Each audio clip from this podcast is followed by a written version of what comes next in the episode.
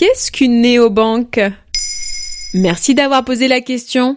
Une néobanque est une banque digitale 100% mobile qui promet à ses clients une expérience simple et peu coûteuse. Les néobanques se multiplient, conquièrent des millions d'utilisateurs et concurrencent les banques traditionnelles, bien qu'elles n'aient pas le statut de banque à proprement parler. Peut-être avez-vous déjà entendu parler de Lydia, N26, Shine ou Revolut. Ce sont des néobanques 100% mobiles. Toutes nées à la fin des années 2010, il ne faut pas les confondre avec les banques en ligne comme Boursorama ou Fortuneo, qui sont des établissements bancaires agréés, accessibles depuis Internet. Ça veut dire que les néobanques ne sont pas de vraies banques? Pour être tout à fait exact, les néobanques sont des établissements de paiement.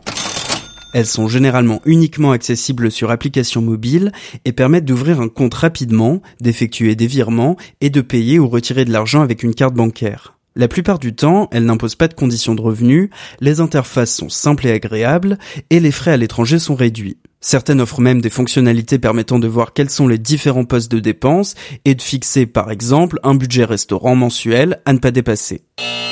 D'après une étude KPMG Ipsos publiée début 2020, il y a 26 banques mobiles en France et 3,5 millions de comptes actifs. Cela représente une hausse de 75% en un an et ne concerne pas que les millennials puisque 70% des utilisateurs ont plus de 30 ans. Bref, le paysage des banques est en train de changer en Asie comme en Occident avec de nouveaux acteurs qui cassent les prix et imposent de nouvelles règles. Simplicité, rapidité, fluidité.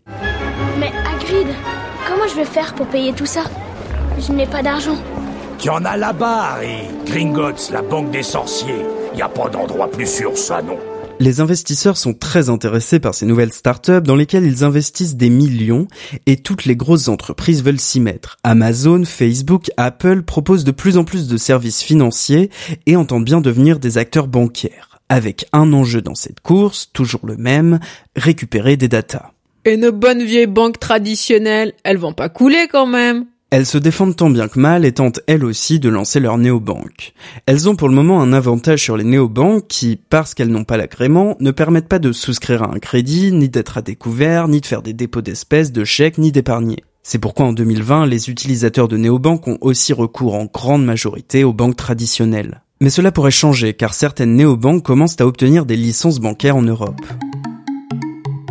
Si l'envie vous prend de tenter l'expérience de la banque 100% mobile, attention à bien se renseigner sur les services proposés et à ne pas confier son argent à n'importe qui. Il ne faut pas oublier qu'aucune néobanque n'est rentable aujourd'hui et que malgré des débuts prometteurs, personne ne sait ce qu'il adviendra de ces entreprises demain. Voilà ce qu'est une néobanque. Maintenant, vous savez. En moins de 3 minutes, nous répondons à votre question. Que voulez-vous savoir?